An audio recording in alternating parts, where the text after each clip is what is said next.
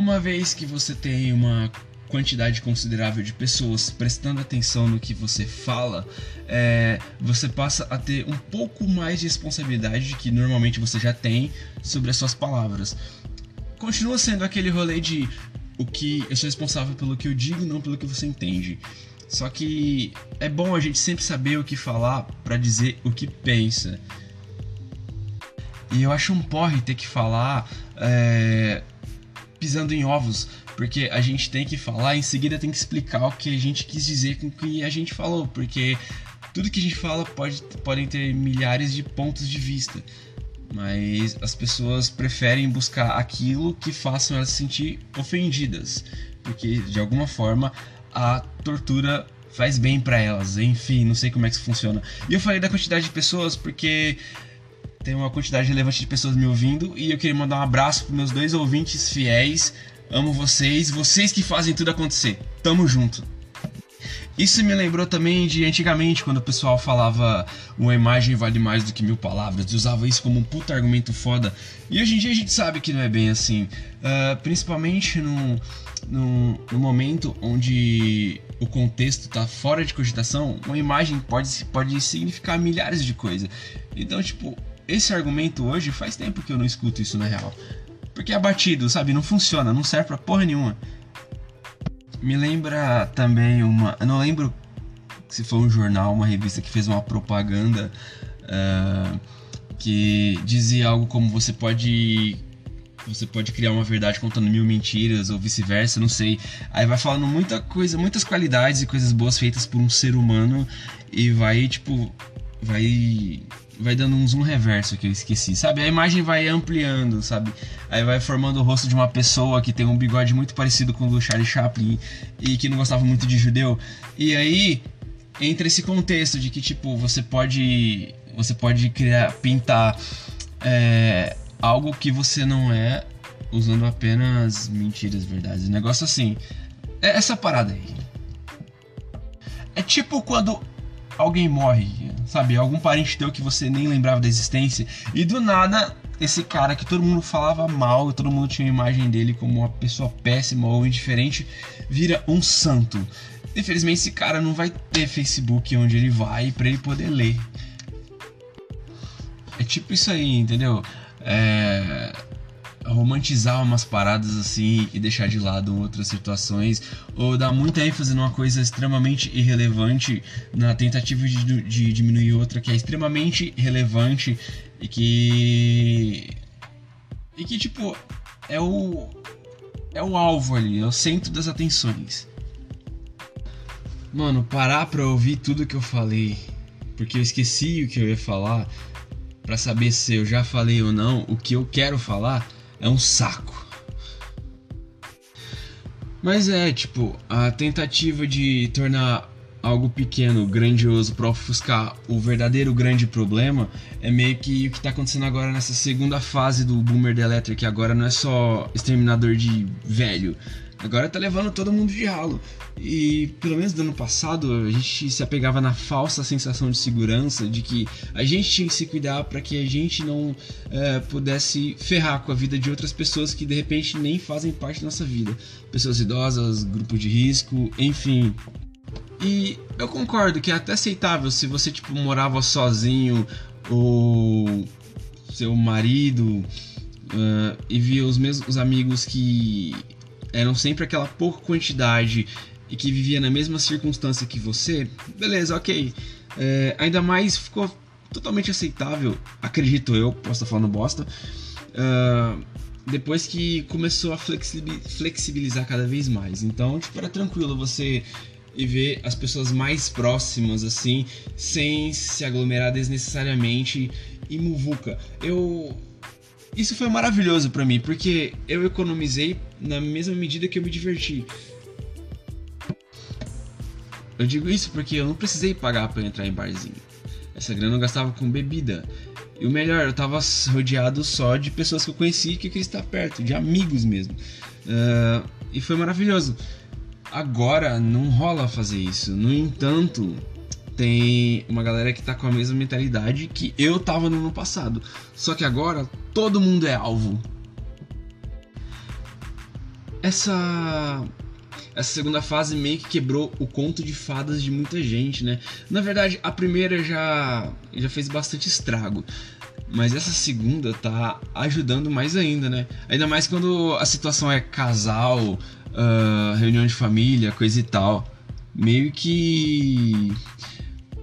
Quem tinha um ídolo, um artista favorito, provavelmente algumas dessas pessoas se desiludiram, porque essa pessoa se mostrou um grande babaca. E algum parente, alguém muito próximo também, tipo, cagou pra situação falou: vamos fazer um churrasco, vamos comemorar aniversário e tal. E os cuidados que tivemos, embora de certa forma tenha sido um pouco responsável no ano passado, esse ano não funciona. Mas a gente, e por a gente eu quero dizer essa galera, quer acreditar que vai dar certo. Ah, se eu tiver só com as pessoas mais próximas, eu não pego. Mas eu não sei quem as pessoas mais próximas viram durante a semana, não sei com quem eles entraram em contato. E eu acho de uma idiotice do caralho alguém fica puto com outra pessoa porque a outra pessoa não quer ir na sua casa comemorar aniversário da sua avó, da tua mãe, do teu pai, enfim, só porque ela tá se cuidando e porque ela tá pensando em você e na sua família. E na dela também. E ela tá pensando por você, na sua família. E tá, talvez esteja pensando pela sua família, na sua própria família, em você. Enfim, ela tá pensando por várias pessoas. E eu não sei como como que alguém pode ficar tão chateado, sacou? Eu também não sei como a galera um momento tão tão complicado onde todo mundo podia se unir para uma única causa, abraça mais o ego ainda do seu grupo de pessoas, da sua bolha e continua de forma mais assídua ainda essa briga estúpida por gente que não liga para elas. No caso, o cara lá de cima, não Deus, uh, o presidente, que pega tua grana e enfia no rabo. Mas esse é um assunto que eu não vou entrar. Isso me lembra também uma coisa, essa parada de lockdown e tal. Algumas semanas eu tinha instalado o Tinder. E daí eu me rendi a essa droga. Eu falei, foda-se. E daí eu instalei e eu saí pro like ataque e algumas pessoas me curtiram. Eu tinha que assinar para ver. Eu pensei, bom, eu vou assinar com meu cartão de crédito, depois eu cancelo e fica suave. É, eu já fiz isso várias vezes. Não de assinar o Tinder, mas cancelar algumas compras que eu tinha me arrependido. E beleza. Só que quando eu fui fazer a assinatura, eu não percebi que não tava meu cartão de crédito cadastrado lá na conta do Google Pay. Tava a minha conta do Mercado Pago. Então, basicamente, os seis meses de assinatura do Tinder foram descontados numa paulada só.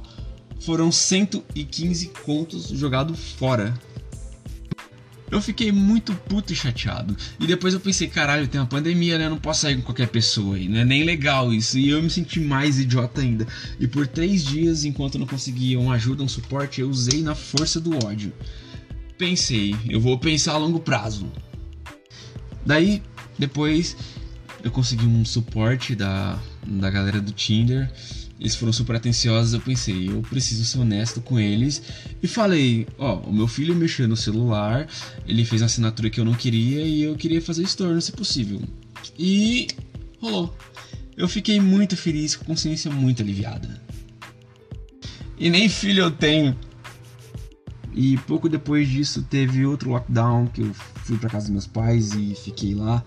E devo dizer que foi muito bom. Foi produtivo para mim, na real.